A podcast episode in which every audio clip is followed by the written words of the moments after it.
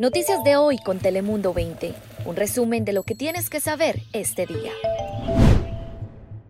Hola mi gente linda, ¿qué tal? Les saluda Melisa Sandoval. Espero que estén disfrutando de este domingo tan agradable.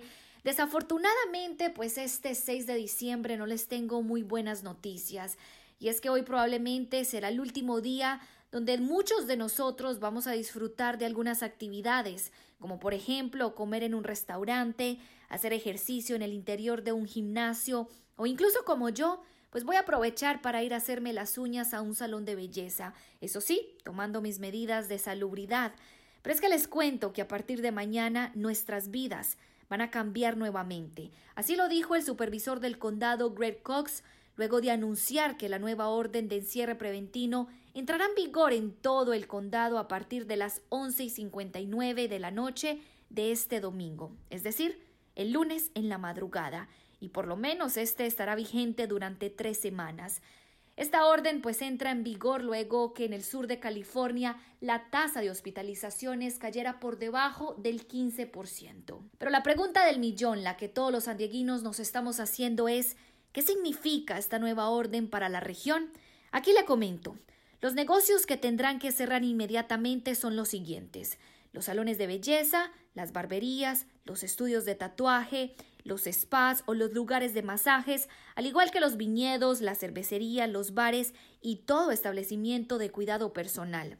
Además, como le comentaba, los restaurantes solamente van a poder recibir órdenes para llevar es decir, las operaciones al aire libre terminarán. Por otro lado, los que sí van a permanecer abiertos, pero solamente con un 20% de capacidad, son las tiendas y aquellos centros comerciales, esto siempre y cuando haya alguien monitoreando la capacidad.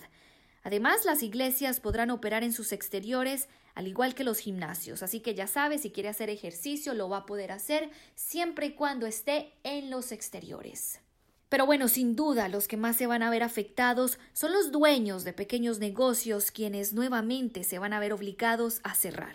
Es una incertidumbre la que mencionas tú, que qué vamos a hacer. Pues ya no podemos eh, hacer nada, o sea, solamente tenemos que obedecer las leyes y, y que, que afecta, afecta. Ahí escuchábamos esa angustia del señor Antonio, quien es dueño de un restaurante en Hillcrest y ya por varios meses ha vivido en un sube y baja de abrir y cerrar su establecimiento. Pero bueno, hablando del coronavirus, le cuento que este virus se ha convertido en la principal causa de muerte en los Estados Unidos. Así lo confirmaron los investigadores de la Universidad de Washington, quienes llegaron a esta conclusión ayer, luego que el número de muertes por COVID-19 aumentara y llegara a 11.800 casos de defunción. La segunda causa de muertes en el país es por enfermedades cardíacas. Además, ya se han registrado más de 279.000 muertes relacionadas por el virus desde que comenzó la pandemia. Pero pasemos ahora con mi compañera Kristen, quien nos indica cuáles son los cambios similares que también se verán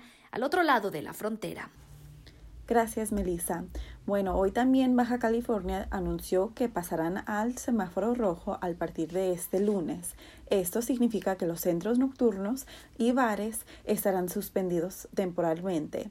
Los restaurantes y cafeterías y otros negocios sí podrían permanecer abiertos, pero estarán limitados de capacidad.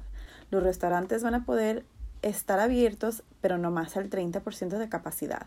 Igual con las peluquerías estéticas y barberías al 15%, las parques, plazas y espacios públicos podían mantenerse abiertos al 25% de capacidad. Y los mercados y el aforo es al 50% y todos los eventos familiares, las fiestas y todo eso se recomienda solo en familia nuclear. Esto significa que otras actividades que también estarán suspendidos a partir del próximo lunes serán gimnasios, albercas, centros deportivos, spas y centros de masaje. También los centros religiosos y de culto, eventos masivos, todo eso, estarían cerrados o limitados. Lo que causó a Baja California a mover al semáforo rojo fue que ahorita los hospitales están al 64% de capacidad. Y bueno, aquí en San Diego ya casi estamos al mismo porcentaje. Ahorita en Baja hay 949 casos activos y 25 personas murieron en el pasado 24 horas. Entonces, hay que cuidarse si, si están ahí en Tijuana, usan sus cubrebocas, tratan de no salir tanto.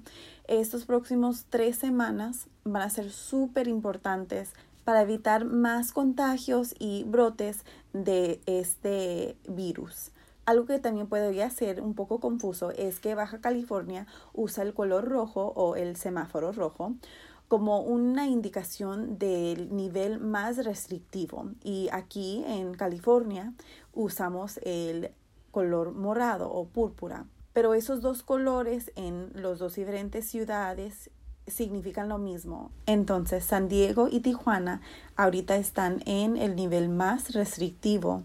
Y ahorita escuchamos a Alonso Pérez Rico, el secretario de Salud de Baja California. Tres semanas de cuidarnos, tres semanas de cubrebocas, tres semanas de distanciamiento social, tres semanas de en verdad echarle ganas y cerraremos este año en naranja. Estas tres semanas van a ser súper importantes aquí en San Diego y también en Tijuana. Entonces ojalá todos podemos unirnos juntos a combatir este virus. Pero lo bueno es que las temperaturas sí están bajando un poquito. El frío viene y ojalá más personas se quedan en casa. ¿No es cierto, Ana Cristina? ¿Qué nos tienes hoy? Gracias. Hoy domingo tendremos temperatura máxima en las playas en los bajos 70 y alcanzando los altos 70 al interior de la región.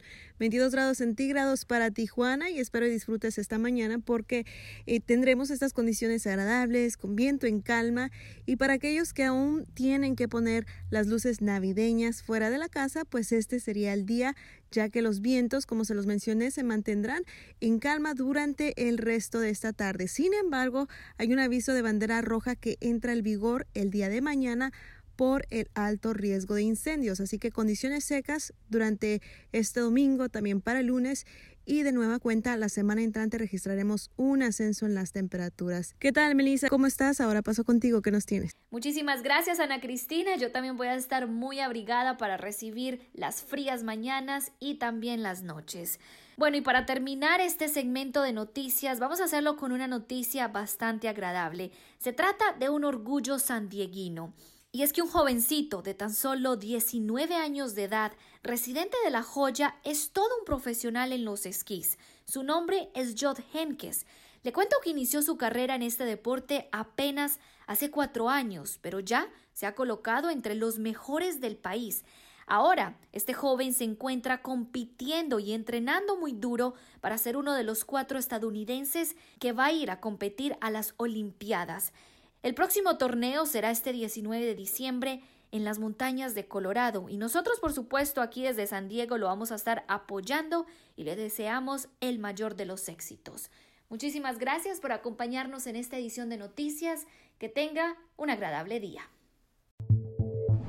Noticias de hoy con Telemundo 20. Suscríbete, ponemos información a tu alcance todos los días.